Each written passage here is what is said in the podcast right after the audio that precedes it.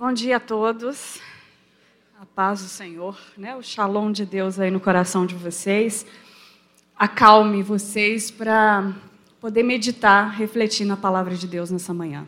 Amém? Para que a gente tenha o alimento completo. Não só pelo louvor, porque o louvor, ele é uma introdução da palavra de Deus. Por isso que a gente fica aqui no pé dos louvoristas da igreja, que eles escolham músicas que já sejam a própria introdução do Evangelho, né? Para nos ajudar na hora do sermão. Então, hoje, eu acredito que cada música que a gente cantou foi a palavra de Deus e ela se tornou uma oração prévia, né? Então, nós vamos abrir hoje no livro de Joel. Joel é antes de Amós, tá? Nós tratamos Amós durante alguns, algumas semanas. E a gente começa hoje o livro de Joel.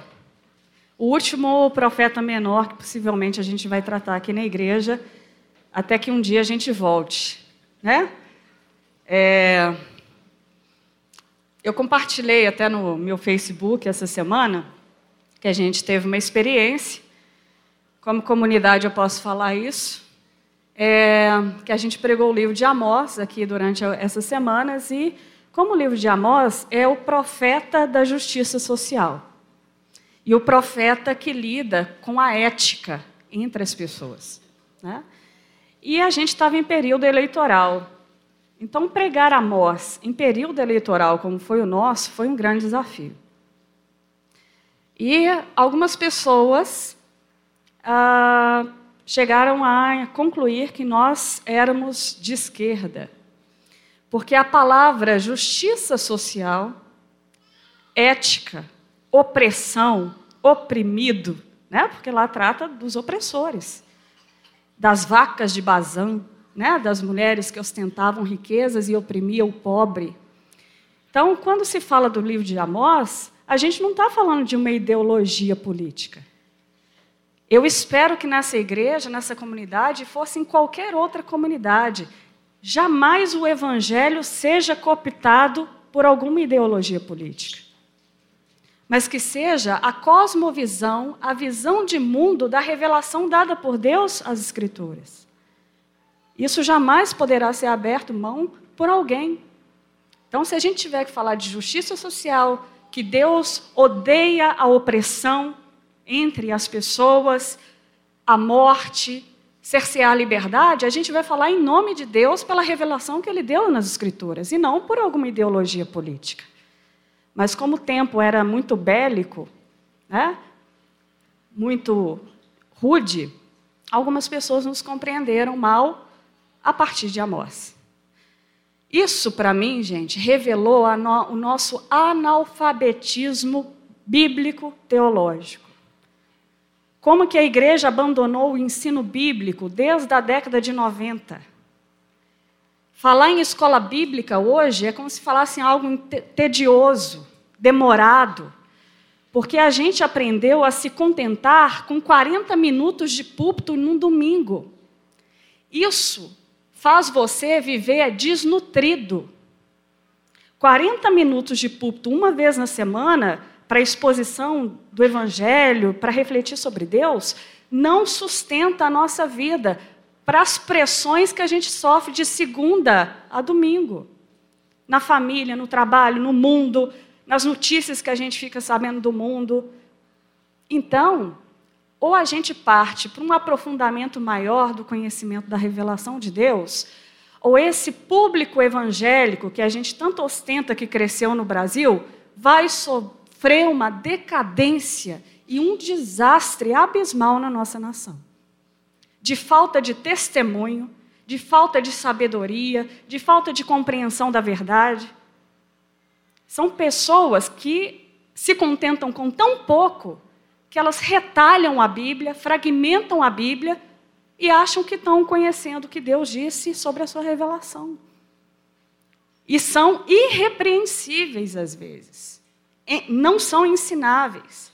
Gente, um cristão de verdade, filho de Deus, ele é ensinável por toda a sua vida. Ele reformula o tempo todo, ele se reconceitua o tempo todo.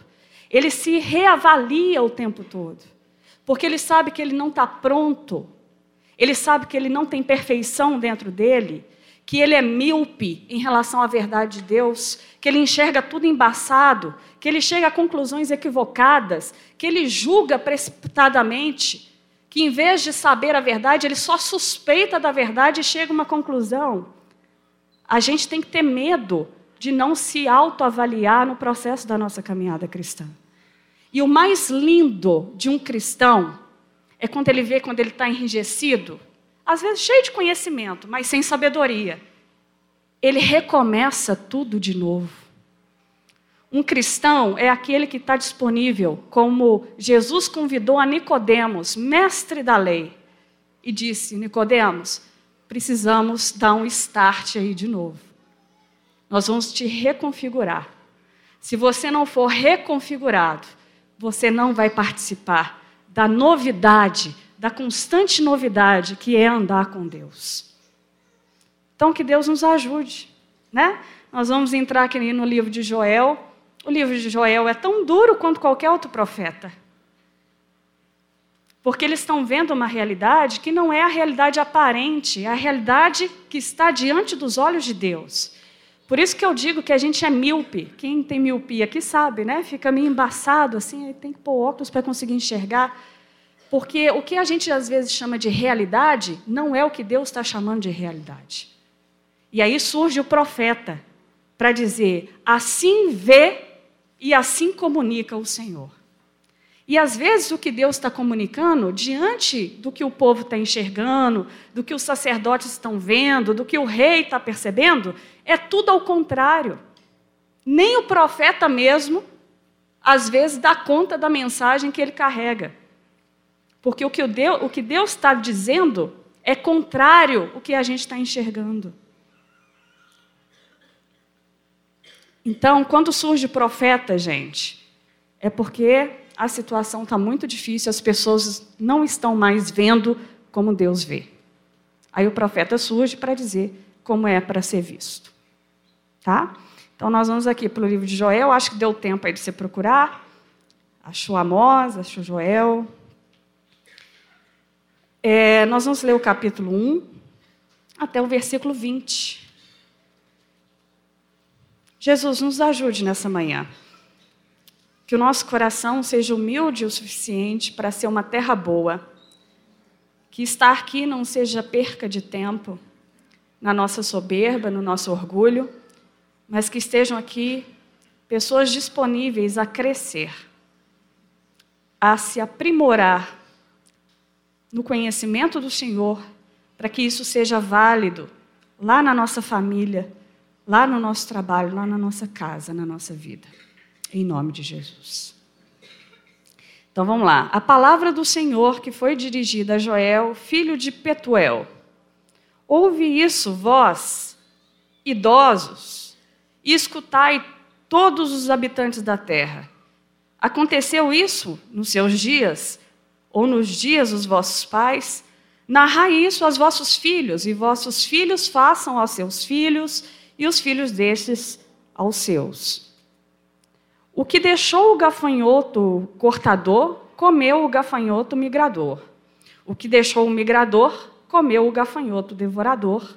O que deixou o devorador, comeu o gafanhoto destruidor. Bêbados, despertai e chorai, uivai, todos os que bebem vinho, por causa do mosto, porque ele será tirado da vossa boca. Versículo 6. Porque veio um povo contra a minha terra, poderoso e inumerável, e seus dentes são dentes de leão, e ele tem as queixas de uma leoa. Fez de minha vinha uma assolação, destroçou a minha figueira, tirou até a casca, que lançou por terra, os seus sarmentos se fizeram brancos. Lamenta como a moça que perde o seu marido e está cingida de pano de saco. Cortada está a casa do Senhor, a oferta de manjares e libação, os sacerdotes, ministros do Senhor, estão enlutados. O campo está assolado e a terra de luto, porque o cereal está destruído e a vide secou e as oliveiras se murcharam. Envergonhai-vos, lavradores, uivai, vinheiros, sobre o trigo e sobre a cevada, porque pereceu a mese do campo. A vide se secou, a figueira, a figueira murchou, a romeira também, e a palmeira e a macieira, todas as árvores do campo se secaram. E já não há mais alegria entre os filhos dos homens. Cingi-vos de pano de saco e lamentai-vos, sacerdotes, uivai-vos, ministros do altar. Vinde, ministros de meu Deus, passai a noite vestido de panos de saco, porque a casa do vosso Deus foi cortada a ofertas de manjares e libação. Promulgai um santo jejum, convocai uma assembleia solene, congregai os anciãos todos os moradores da terra para a casa do Senhor vosso Deus e clamai ao Senhor. Ah, que dia! Porque o dia do Senhor está perto e vem como assolação do Todo-Poderoso. Versículo 16: Acaso não está destruído o mantimento diante dos vossos olhos, e da casa do nosso Deus a alegria e o regozijo? A semente mirrou debaixo dos seus torrões, os celeiros foram assolados, os armazéns derribados, porque se perdeu o cereal. Como geme o gado, as manadas de bois sobre, sobremodo inquietas, porque não tem pasto, também os rebanhos de ovelhas estão perecendo. A ti, ó Senhor, então eu clamo, porque o fogo consumiu os pastos do deserto e a chama abrasou todas as árvores do campo. Também todos os animais do campo bramam suspirante por ti, porque os rios se secaram e o fogo devorou os passos do deserto. É, Para nós que somos metropolitanos e urbanos, é, falar de vida agrícola é estranho, né? A não ser quem veio aqui da roça, do interior de Minas, depois veio para Belo Horizonte, tem mais ou menos noção do que Joel possa estar dizendo, né?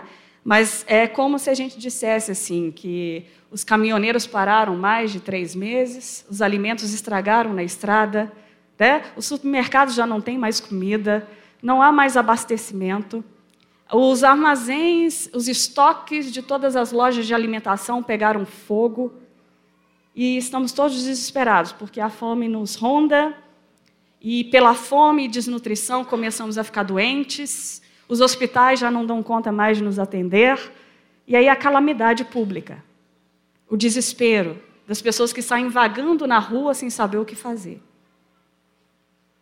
Isso seria uma catástrofe urbana metropolitana, se Joel fosse nos contextualizar do que é a desgraça que ele está falando.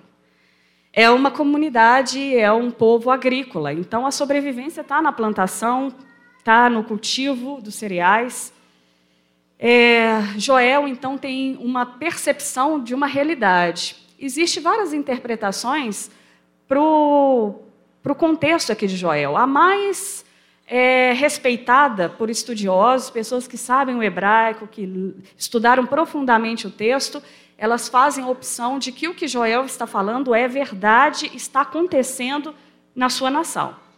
Ele não está tendo uma visão de algo que vai acontecer no futuro. Ele está vendo o que está acontecendo no presente, está interpretando a sua realidade. E a outra interpretação, que é mais ou menos usada, é que o que Joel está vendo é apocalíptico, é lá para o futuro. É, mas as pessoas que nós estudamos usam historicamente o fato como está ocorrendo na nação de Israel a devastação é, das plantações de tudo que eles tinham para colher pelos gafanhotos. Tá? Isso na Palestina, ali na região, era é, é, é conhecido a infestação de gafanhotos devorando é, plantações inteiras. Isso aconteceu no século XIX, já no nosso. A gente está no século XX, mas século XXI, né? Século XX, uh, 1945, 1915, teve uma devastação de gafanhotos na região lá do Oriente Médio que fez com que as pessoas estudassem o livro de Joel, entendendo o fenômeno que Joel está descrevendo como real. Tá? Agora, a interpretação mais complicada e mais mal usada na história da igreja pentecostal tá? é a interpretação livre, sem contexto, que é retirada do texto pela impressão que a gente tem. A gente lê o texto e sente, a gente não consulta, a gente sente e faz daquilo uma doutrina. E foi a mais divulgada, que é que os gafanhotos aqui é uma analogia, é uma comparação aos demônios. E esse texto, mais um dos mais usados, junto com o texto de Malaquias, que são os textos ameaçadores para você dar oferta e dízimos na igreja. Por quê, gente? A religião, quando ela não tem o cuidado, a humildade de trabalhar as escrituras com o temor que Deus nos coloca no coração, a religião se apropria dos textos bíblicos para manipular as pessoas. A religião sempre é manipuladora, seja ela em qualquer instância que ela estiver cristã, várias. Ela manipula a partir de uma doutrina sem reflexão da própria origem da onde o ensino está vendo. Então, esse texto dos gafanhotos, eu mesmo já fui ouvinte uh, de momentos de pregação em que era ensinado o medo de perder os meus bens. Gente, Deus nunca lida conosco sob o medo. Deus lida conosco sob o temor. Temor é diferente de medo. Nós vamos ver aqui no livro de Joel. O medo faz você deslocar sua atenção para Deus e deslocar sua atenção para os seus bens. E você tem mais medo e receio da ação de Satanás do que do próprio Deus, que é o seu Senhor. E aí você lida com o seu Senhor com medo de Satanás te atacar. Essa é uma espiritualidade amplamente frágil. Você, na verdade, é refém de Satanás. Você tem uma teologia que é refém do medo. A gente fala que a reforma ela foi fundamental ah, há 501 anos atrás, porque a igreja romana medieval como as escrituras não eram dadas às pessoas para elas questionarem, para elas investigarem, né?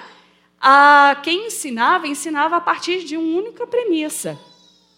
E essas premissas davam medo nas pessoas. E gerando medo nas pessoas, se geravam culpas. Então a religião, ela se sustenta sobre duas pernas: medo e culpa. O evangelho não. O Evangelho não trabalha se sustentando sobre o medo e sobre a culpa. O Evangelho é o contrário. Ela vem te libertar de todo o medo e derramar no seu coração a percepção do acolhimento e do amor de Deus. E segundo, ela trabalha na perspectiva da graça, porque não tenha nada que você venha fazer que Deus de fato venha se voltar para você porque você mereceu. Então não tem onde por ter culpa. Por isso que quando a gente ouve o evangelho, o evangelho da graça do nosso Senhor Jesus Cristo, que deu a sua vida voluntariamente por amor a nós, isso é graça. E o que, que a graça faz? Te livra da culpa. E Deus te perdoa por vontade própria, não é porque você merece. Quando você ouve esse evangelho, a primeira reação de um pecador é chorar, às vezes, copiosamente, pela graça que ele está recebendo. Isso é perdão, perdão retira a culpa, justificação. Deus decide, não é porque Ele está te avaliando para ver se vai passar na prova da salvação. Né? Então, o Evangelho não lida com culpa e nem com medo. Tá? E esse capítulo dos gafanhotos, como ele é usado especificamente para dízimos e ofertas, ele trabalha muito a questão de fazer as pessoas terem sentimento de medo e culpa e vão lá, depositam o que tem, porque senão o devorador ia pegar lá na próxima esquina, tirar o carro dele, tirar a casa dele, tirar algum bem dele. Essa relação, gente, de espiritualidade com Deus, ela é extremamente medíocre. E se um dia nós fomos ensinados nela, que o Espírito Santo de Deus nos liberte para a verdade a qual Ele se dispôs a nós em Cristo Jesus para que a nossa vida seja mais ciente de que a gente dá oferta é por gratidão, é pelo reconhecimento da providência, é por outros patamares, é por outras coisas. A gente não dá mais por ser coagido, a gente dá porque reconheceu a dádiva de Deus em coisas muito maiores. E aí, às vezes, 10% é quase nada. diante do que Deus tem feito por nós. É outra coisa, é outra vibe. Né? E quem ensina isso é o apóstolo Paulo com muita graça, o próprio Jesus. Tá? E os próprios, ah, ah, se a gente tivesse a oportunidade aqui de estudar Miqueias, ah, Miqueias não, Malaquias, a gente ia ver que a forma com que é aplicado também sobre os dízimos e ofertas está descontextualizado. Ou seja, é muito mais grave o que está lá. Né? Mas aí eu vou só salgar vocês para que vocês tenham interesse por Malaquias depois. Então, gente, Joel, a gente não sabe praticamente nada dele. Deixa eu achar meu papel aqui, perdi. É, a gente só sabe que ele é filho de Petuel, e, e o nome dele é, é, Deus é o nosso Deus, Deus é o meu Deus, e Vé é Deus. É uma confissão de fé o nome de Joel. Isso era típico da, da cultura do israelita. Né? Eu falei isso aqui quando eu introduzi os profetas, que teve uma época aqui de encontros tremendos. Eu vivi essa, essa época e as pessoas mudavam o nome lá porque descobria, por exemplo, me chama Adriana. Aí você foi lá no dicionário do horóscopo da internet e descobriu que Adriana é filha das trevas. Aí você foi para o encontro e falou assim: Nossa, não, eu quero ser filha da luz. Aí você procurava um nome, aí chegava aqui, sei lá, meu nome agora não é Adriana mais não, é Esther. Aí você falou: Uai, mas você mudou sua identidade, seu RG? Não, é o meu nome espiritual, porque Adriana é filha das trevas. A gente tentou enxertar um simbolismo cultural judaico para dentro da nossa cultura, que é multiétnica, em relação a nomes, a tudo, né? E esse negócio não ficou muito bom, não. Ainda bem que já arrefeceu há muito tempo. Né? Mas por quê? Para o israelita, o nome tem a ver com a vida e com a missão. E a Miriam aqui falou do Amós. O Amós é aquele que carrega a carga. Gente, quando você vai ler o Amós, você vê o homem que carrega a carga do seu povo. Então, o profeta é, é aquele que vive o próprio significado do nome da sua mensagem. Não está desassociado. E o Joel, ele é mal localizado na Bíblia. Quando a gente vai estudar, muitos estudiosos não sabem se ele é antes do exílio da Babilônia, ou depois do exílio, que todo mundo voltou lá da Babilônia, Deus trouxe Neemia, é, é, Zorobabel reconstruiu Jerusalém, começou a reconstrução do templo, aí vem Ageu, Zacarias, e aí seria Joel. Então ele está deslocado, porque ele não dá indícios de data para a gente, tá? Mas isso é só para você, para quem gosta de estudar a Bíblia, a ser salgado com informações que não são tão importantes assim, não vai afetar a sua espiritualidade não saber qual a data que Joel está localizado. Tá? Mas algumas coisas que ele fala, alguns estudiosos dizem que é depois do exílio, porque ele fala dos gregos, e os gregos ah, é uma nação que vai surgir para derrotar os persas. É tão interessante na história, gente, que não tem um império que sobrevive ah, ao longo do tempo ah, da história de Deus. Os homens levantam, caem, levantam, caem. As pessoas colocam esperança no império, o império em questão de poucas centenas de anos é derrubado. E é tão interessante, né, que aqui a gente está vivendo ah, já o período grego que derrubou os persas, que libertaram os judeus. É, a gente precisa saber da história da nossa fé, o que aconteceu. Sabe por quê? Isso ajuda a gente a entender o Deus que não está preso ao nosso tempo, à nossa história, mas está além da história. Então, quando a gente canta aqui, Tu és o Deus eterno, o Deus que está acima de tudo, o que, que eu estou falando? É só do Deus que está acima dos meus problemas, das minhas questões pessoais? Não, quando eu estou cantando, eu estou cantando que Deus está acima de toda a história, de todos os impérios, de tudo que os homens almejaram construir. Deus se pôs acima sobre todo o tempo. Né? E Joel vai deixar isso claro aqui na sua profecia. Então, gente, ele começa. Deixa eu chamar meu papel aqui, só para eu não ficar devagando, porque se os meninos que eu dou aula conhecem. Eu tenho 40 minutos, vira 4 horas. Então, é importante que a gente entenda que o contexto de devastação na época de Joel atingiu todos os âmbitos da vida. Não só a fome, a seca, mas o culto.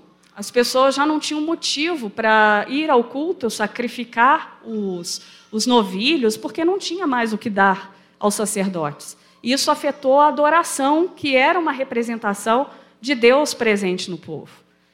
É, quando a gente pensa em juízo, o Joel está pensando em juízo aqui. Ele está falando: olha, está acontecendo algo na nossa história como povo de Deus, porque Deus fez um povo, Deus construiu um povo. O judeu é um povo construído por Deus. Quando a gente vai ver a história de Abraão, Deus fez um povo do nada, a partir de Abraão. Não é como outras nações. Então, Israel sempre teve a sua sobrevivência e identidade vinculada à ação de Deus na sua história. Assim é a gente como cristão, como igreja. Nada para nós está desvinculado da atuação de Deus. Só que a gente precisa interpretar de acordo com o que Deus interpreta. Porque tem muitos equívocos na nossa forma de entender Deus atuando na nossa história. E aí a gente precisa ver o todo da Escritura para dar conta de entender e interpretar e falar: olha, nós somos o povo de Deus, tem algo acontecendo na nossa nação, ou tem algo acontecendo na minha vida, e onde Deus está nessa história toda. Aqui Joel interpretou que aquele momento de calamidade era juízo.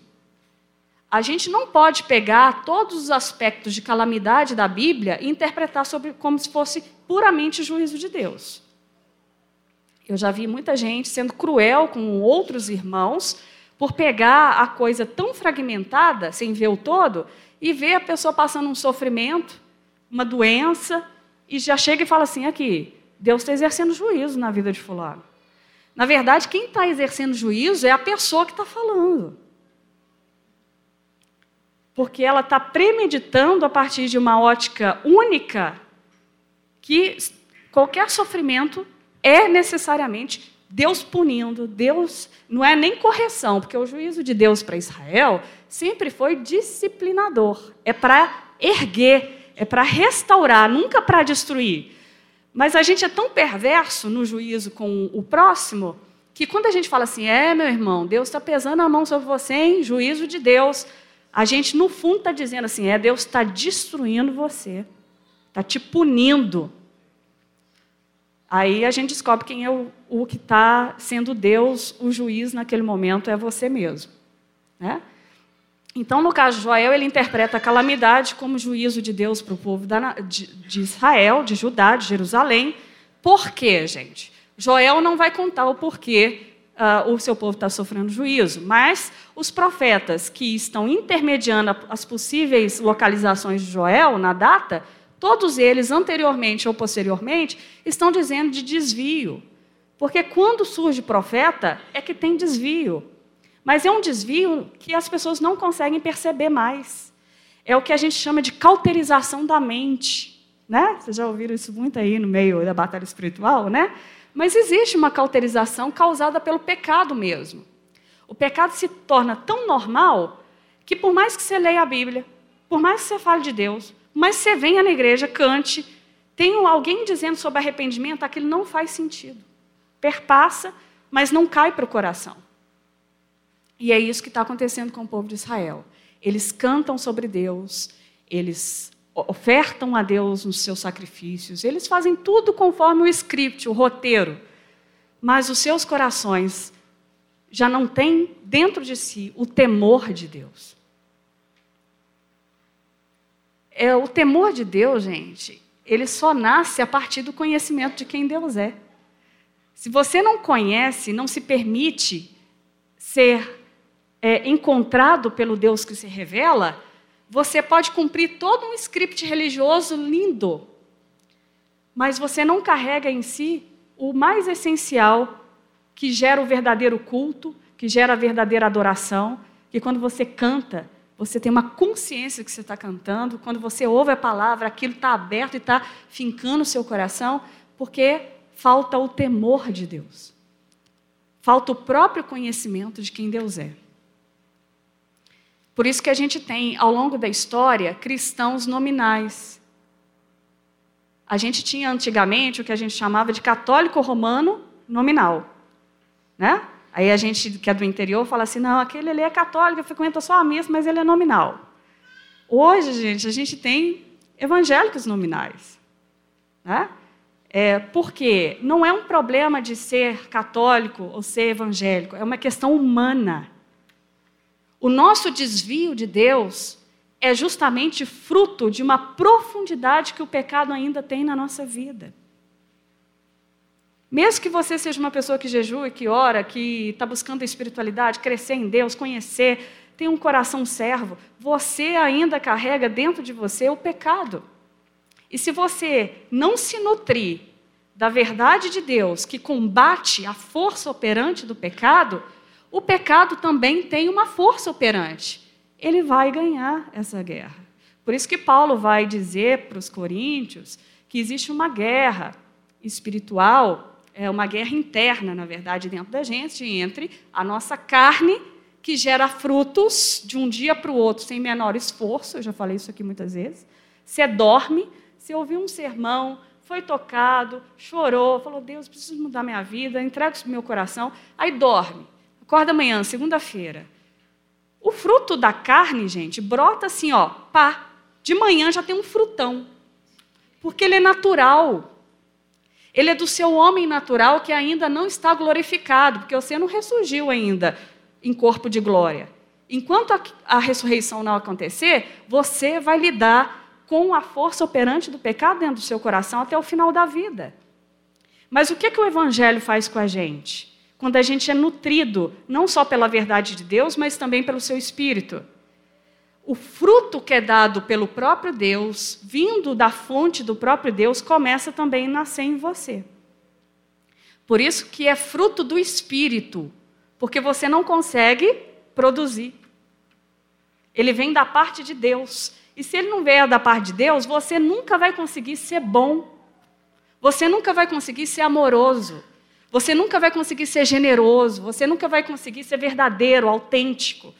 Porque todas essas coisas vêm da parte de Deus, não nasce naturalmente em você. E o que, que acontece com o povo de Israel? Eles têm a lei, eles têm o decálogo, principalmente, de Moisés, dizendo: não, primeiro mandamento, não terás outros deuses diante de mim. Vocês não vão ter outro a qual vocês depositem a existência, a esperança e a salvação de vocês. Não farão imagens de escultura, me substituindo. Deus, assim, tem uma postura de dizer: eu sou o único e não me substitua, porque senão a sua existência está em risco. Aquilo que eu te criei para ser está em perigo se você me substituir, seja pelo que for. Porque a gente tem mania de achar que idolatria é o santo do católico, ou qualquer imagem de outra religião. A imagem, gente, é só uma expressão de uma idolatria que a gente já cunhou, já formatou dentro do coração. Aí algumas religiões fazem imagem. A mais perigosa idolatria é aquela que não tem a imagem, a externalidade da obra de arte, mas a qual você é o próprio Deus que comanda a sua vida. A gente vive numa sociedade no século XXI que o homem, desde o século XVIII, gritou independência de Deus de forma intelectual. A gente já grita independência de Deus desde Adão e Eva. A gente já nasce com essa disposição. Mas, a partir do século XVIII, nossa, o nosso Ocidente, né, que a gente vem de uma cultura ocidental, gritou intelectualmente, racionalmente, que Deus não deve existir. E a gente passou a ser o próprio Deus de nós mesmos. A figura do homem moderno é o homem prostrado adorando a si mesmo. E todos os valores do mundo, seja na televisão, nos vídeos, seja o que for que você assiste, tem a semente de dizer: seja feliz por você mesmo, busque a sua própria felicidade, seu próprio rumo. Te empodera para que você não dependa de ninguém, que você tenha que prestar contas da sua existência. Isso acontece com Israel. Quando Israel, gente, perde a noção de quem Deus é em primeiro lugar e põe Deus em segundo lugar, o que, que acontece? Os dez mandamentos são divididos em horizontais, os três primeiros são praticamente horizontais. É a relação direta que eu tenho que ter com Deus em primeiro lugar. Se esses três começarem a ser destituídos, os outros, que são a relação que eu tenho com o próximo, também despencam. Então, quando você não tem Deus no primeiro lugar, o que foi? Ah, é, é confusão mesmo. Minha mente, meus hemisférios cerebrais, né? Um tilt. Então, essa relação vertical que a gente tem com Deus, ela, ela se, re, se reproduz nas relações horizontais com os irmãos.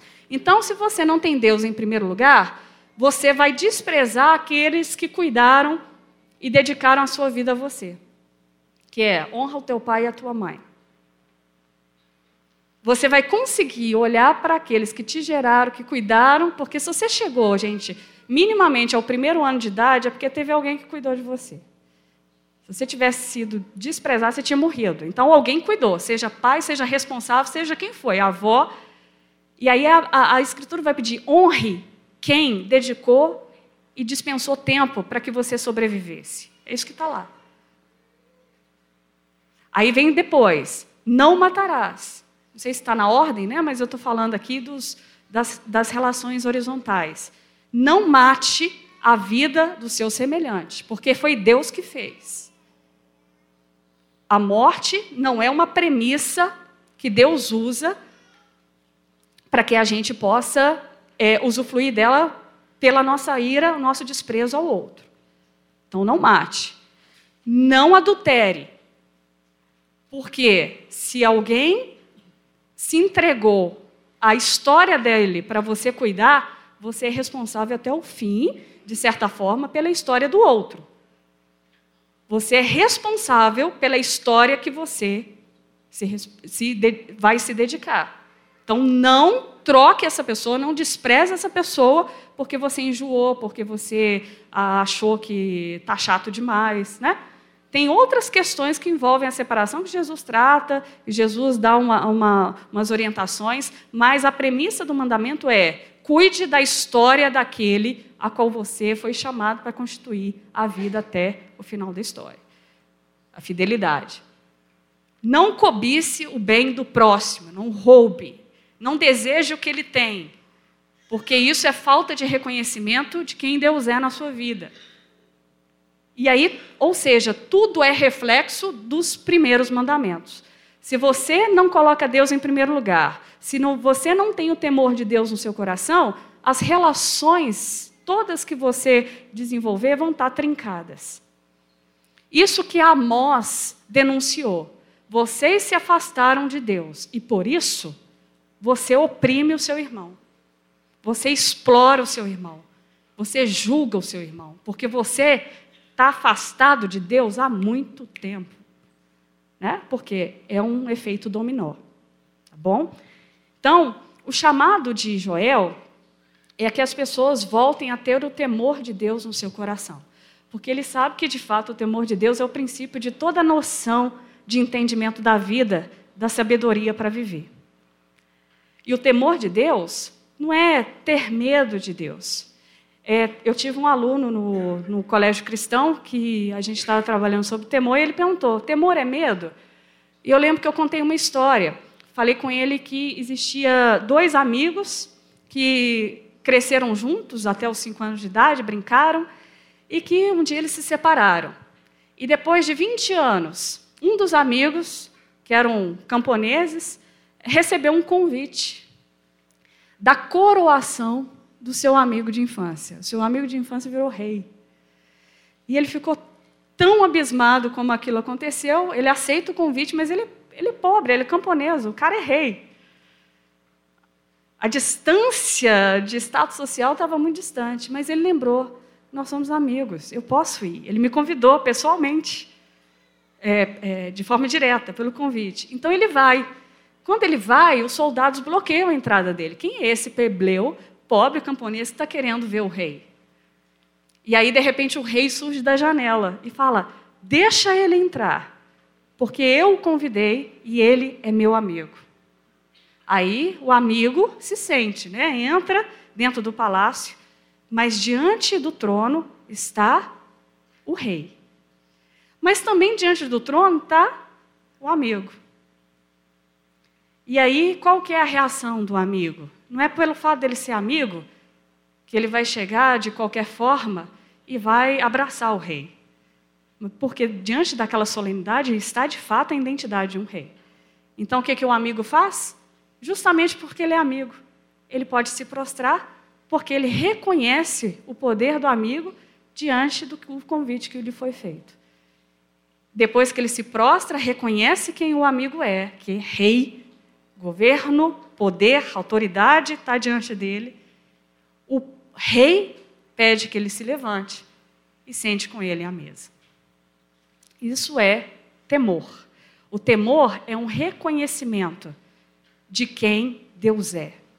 E esse reconhecimento, gente, mesmo que seja, como Paulo disse, em parte e ainda como espelho, gera em nós temor e tremor. A gente não pode lidar com a existência de Deus como qualquer coisa, como um adereço, um complemento qualquer. É a totalidade a qual Deus exige diante de nós o que Ele é. E isso traz diante de nós estremecimento, receio de falar em nome de Deus o que Deus não disse, de fazer o que Deus não concorda, mesmo que seja bom para mim. Porque o temor perpassa tudo isso. Mesmo que seja sucesso, eu tenho receio de que, mesmo que seja sucesso, Deus não esteja concordando com aquilo. Porque o que Deus é, a totalidade dele, é mais importante do que qualquer outra coisa. Porque eu sei quem Ele é. Ele é o governador da história do mundo. Ele fez o mundo, ele me fez. A ele devo todas as coisas, o meu coração e a minha vida. Só que esse mesmo Deus, a qual eu reverencio em temor, ele é tão misericordioso, e aí Joel vai falar dessa misericórdia, que ele me convida para ser o seu amigo. E falarmos da vida, das coisas que me importunam, dos, das minhas questões, das minhas problemáticas. Ele se importa. Que a gente cantou aqui, Deus está perto de nós. Eu, na hora que eu cantei isso, falei assim: por que, que o Senhor insiste em estar perto de nós? Porque eu acabei de ler o profeta Joel, o Senhor é tão grande, o Senhor é tão autoridade, é tão poderoso. Por que, que insiste em estar perto de mim? Só resta agradecer. Obrigada. Que convite gracioso é pertencer ao seu amor, mesmo sabendo que o Senhor é o Deus Todo-Poderoso. E aí, o Joel vai chamar, vai começar a chamar uma classe de pessoas, um perfil de pessoas, que é irônico. O Joel, ele é um poeta. Quem for da área de letras aqui e ler Joel vai falar assim: que fenomenal! Porque o Amós era um repentista. Então, se você desse um tom ali de violão no Amós, lendo o Amós inteiro, você canta um repente, igual o nordestino. O, o, Joel já é mais elaborado, é uma poesia meio Carlos Drummond de Andrade, que vai fazendo a repetição, vai variando. E ele vai falar, o primeiro público que ele vai chamar a atenção são os bêbados. Ele vai falar assim: bêbados, tornem sóbrios, porque o vinho acabou. Vocês vão ser forçados agora a ver a realidade e lidar com ela do jeito que ela é. Então, o primeiro chamado é bêbados. Despertem, sejam sóbrios, porque o vinho acabou, não tem produção mais de uva, e vocês vão ser os primeiros a acordar para a realidade. Gente, isso é uma ironia de Joel, porque o sacerdócio estava tão tomado e tão cauterizado na religião, tão distante da mensagem que Deus queria comunicar ao seu povo, que o Joel, o profeta, chama primeiro os bêbados, para que na falta de vinho eles não tinham alternativa mais a não ser ficar sóbrios. E a partir dos bêbados, ele chama os idosos, que dentro da cultura oriental são super respeitados, porque eles carregam consigo não só a observação da vida, o conhecimento, mas a vivência. Então, quando se fala em ancião na Bíblia, é porque o negócio está pesado. Porque os anciãos, às vezes, eram as únicas referências de sabedoria para interpretar a realidade. E aí ele vai falar: despertem, acordem, anciãos, e ouçam o que eu tenho a dizer. É interessante que Joel não leva em consideração aqui nesse caso, a experiência dos anciãos, porque nem eles estão dando conta de entender o desastre é, tem a ver com a sua relação com Deus na história. Nem eles conseguiram discernir. E aí Joel pede: contem a sua geração, perpassem as gerações o que vai ser dito. E aí, no final, depois de Joel falar do devorador, que são os gafanhotos, não é Satanás da forma com que é interpretada, por mais que Satanás é um destruidor da obra de Deus, né? Mas aqui quem está no controle não é Satanás, é Deus. E Deus está dizendo para Joel: Joel, a devastação é tão grande que vocês causaram entre vocês, que a única forma de corrigir vocês é trazendo sofrimento. Gente, o C.S. Lewis diz que o sofrimento, em certas ocasiões, não é padrão, tá, gente?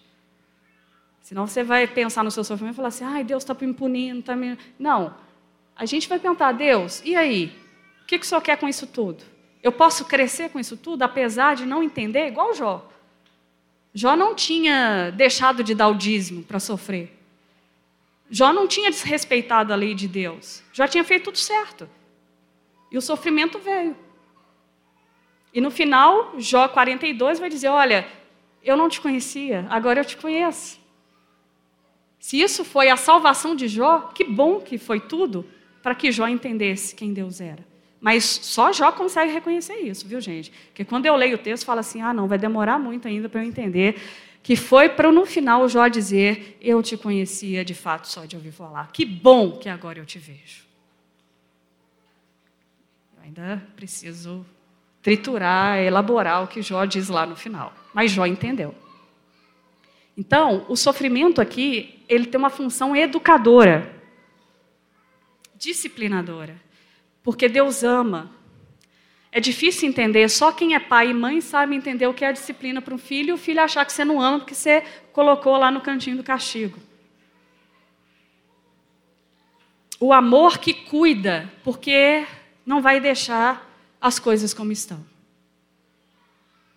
Gente, se o amor de Deus fosse condescendente, aquele que fala, ah, tá sofrendo, oh, que peninha, mas você é tão bonitinho, né? Ah, que dó de você. O amor de Deus não é no âmbito da dó. O amor de Deus é no, na compaixão. Ele tem compaixão de você. E amando, te educa. O mais legal do Evangelho para mim, gente, dentro de todas as religiões que eu já pude estudar, é o que o Evangelho propõe para nós de crescimento, de maturidade como ser humano. Então, todas as vezes que eu vejo o Evangelho, por mais duro que ele seja, eu falo: eu vou crescer. Se tem alguma ambição de crescimento que Deus quer injetar no seu coração, não é da prosperidade financeira, não é do sucesso profissional, essas aí são complementos, adendos, anexos da sua vida. A ambição que o Evangelho permite você ter é aquela de crescer como ser humano, a imagem a qual Deus te criou para ser. Sabe o que aconteceu, gente, com o Eugênio Peterson, que para mim foi um dos pais da fé em momentos que eu passava crise existencial? O Eugênio Peterson é um pregador e teólogo que morreu o mês passado.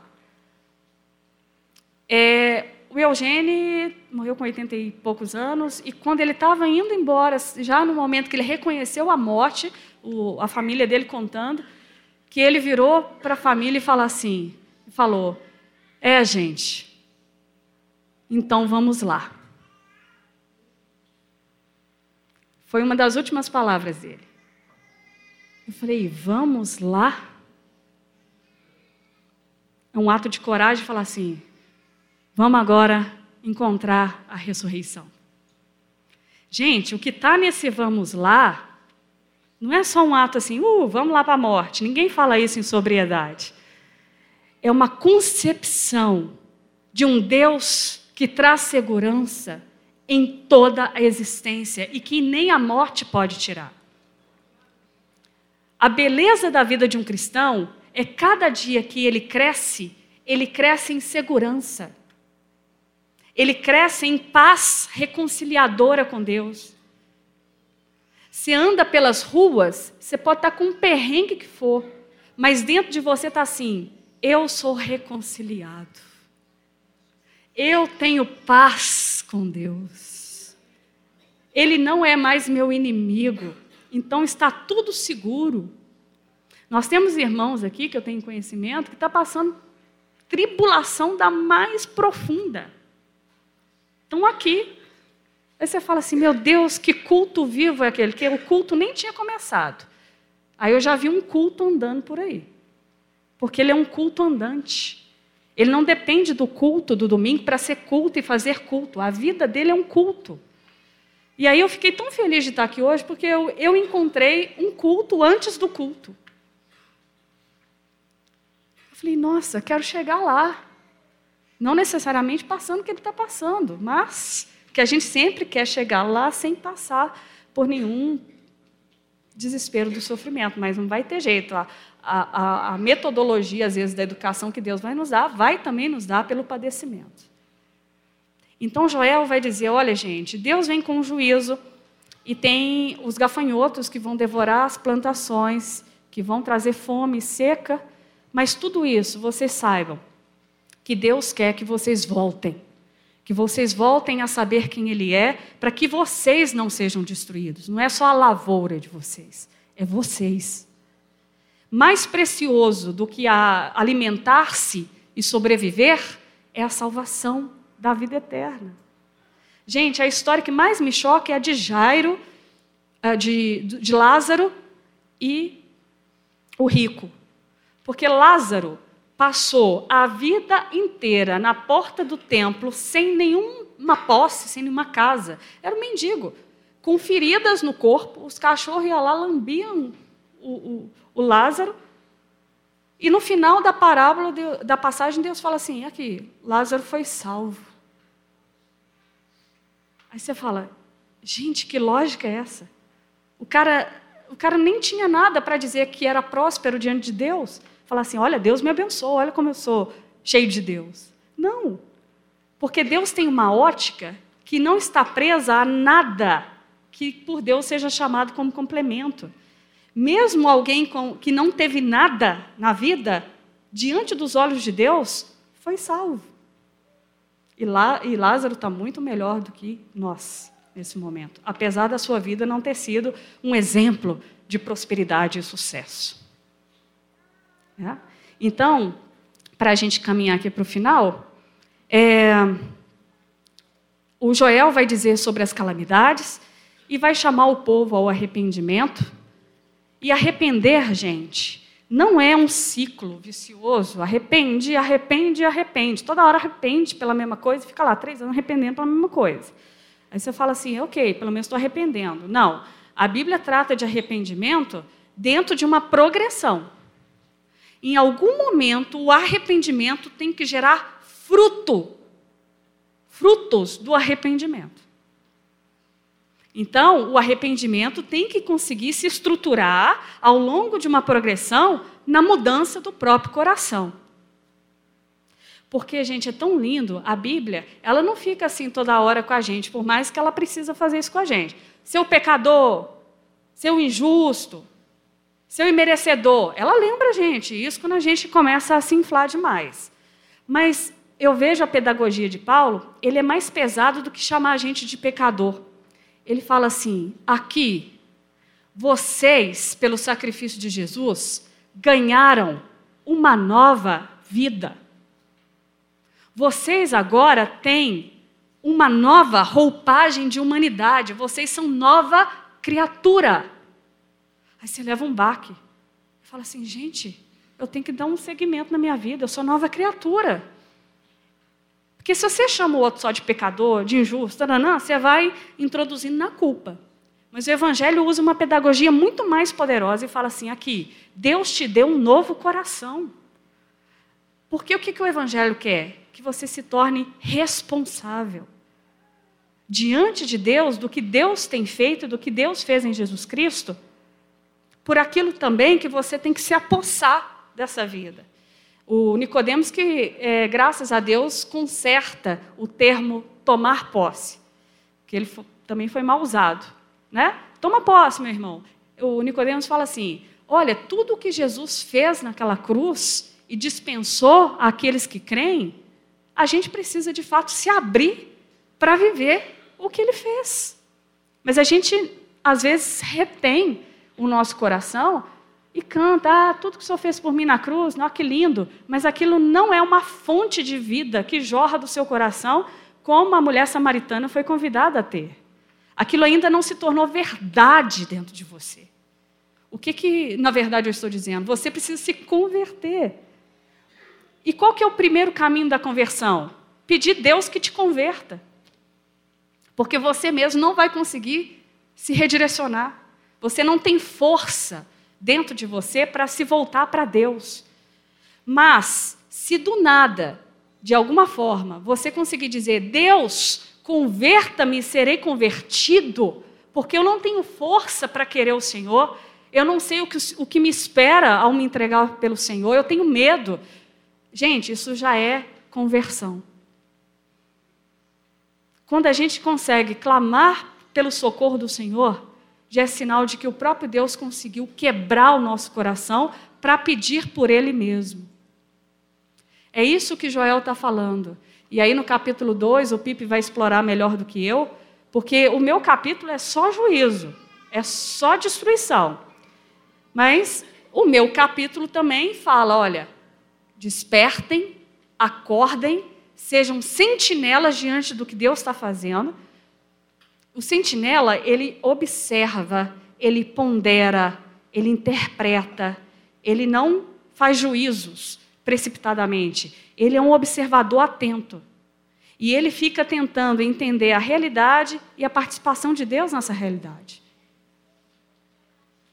Mesmo que a gente chegue a conclusões erradas, o sentinela está diante de Deus, né?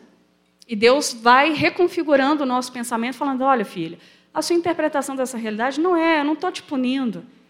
Isso aí é da vida mesmo, é fruto da nossa existência de pecado. Né? Já tive pessoas que teve filhos com deficiência e falou assim: o que, que eu fiz? Pior ainda, porque foi ensinado numa teologia de que o avô pecou e agora na quinta geração, o tetravô pecou e na quinta geração ele está colhendo o pecado do avô. Aí é pior ainda. Porque em Ezequiel está dizendo que essa coisa de transferir para outras gerações a minha responsabilidade é fake. Né? Isso aí é para engalobar, para a gente transferir responsabilidades. Mas já tive pessoas que teve criança com deficiente e falou assim: o que, que eu fiz? Por que, que Deus está me punindo? Tem coisas na nossa vida que é fruto ainda de uma queda humana, as nossas células não estão funcionando bem. Você pode estar até bonitinho aí, cheirosinho, mas as suas células estão em colapso. Você, em algum momento da sua história, o seu corpo não vai dar conta de sobreviver, você vai morrer. A gente vive o colapso da queda. A, a, a, quando ocorre terremotos na natureza, o mundo, desde a queda de Adão e Eva, está em desordem. Deus é que está sustentando as coisas, segurando para o treino virar um desastre. A sua vida é um milagre de Deus, mas ela está ainda em curto-circuito. E o que você precisa entender é que muitas coisas que você chama de juízo, Deus pode chamar e falar assim: é para minha glória. Aí você fala assim: nossa, mas eu não queria que fosse assim para a sua glória. Mas se a gente tem o temor de Deus no nosso coração, tem a participação de Deus na nossa história, a gente vai entendendo a, essa ação de Deus ao longo do processo da vida. A gente não entende com uma aula de teologia, com uma oração de poder. A gente entende, de fato, dizendo como Jó: agora, de fato, eu te conheço de verdade. Olha que Jó perdeu família, bens, tudo. Eu não tenho condições de explicar às pessoas o sofrimento que elas vivem por um padrão de resposta teológica. Isso, isso, é, isso é fazer mal para as pessoas. Os salmistas são homens que sofrem e colocam o seu sofrimento diante de Deus porque eles querem que Deus não necessariamente explique A mais B, mas que Deus esteja nessa história. E aí eles acalmam. Quando eles descobrem que, apesar do sofrimento, Deus se faz presente, pode ser a calamidade. Tudo se acalma. E é isso que Joel quer comunicar. Deus está nessa calamidade porque Ele quer ver vocês crescerem. Vocês estão estagnados e estão se autodestruindo. E vocês vão perder tudo. Porque o dia grande, terrível, o dia do Senhor vai chegar. E Deus não vai tirar esse juízo sobre aqueles que não se voltaram para a verdade do seu Criador. E esse dia é terrível, é desastroso, é desesperador. Então Joel trata com todas as letras que você, mesmo que você fale assim, ah, Renato, o fim do mundo é daqui a 3 mil anos. Você já pôs uma data aí como o pessoal gosta de pôr, né? Gente, se você morrer agora, você morrer daqui a 30 anos, você, mesmo que o juízo de Deus historicamente não tenha vindo, que ele vai vir sobre a terra, você vai enfrentar diante do tribunal de Cristo a sua justiça. E se você não estiver nele, você vai sofrer todas as condenações de uma pessoa que viveu sem Deus.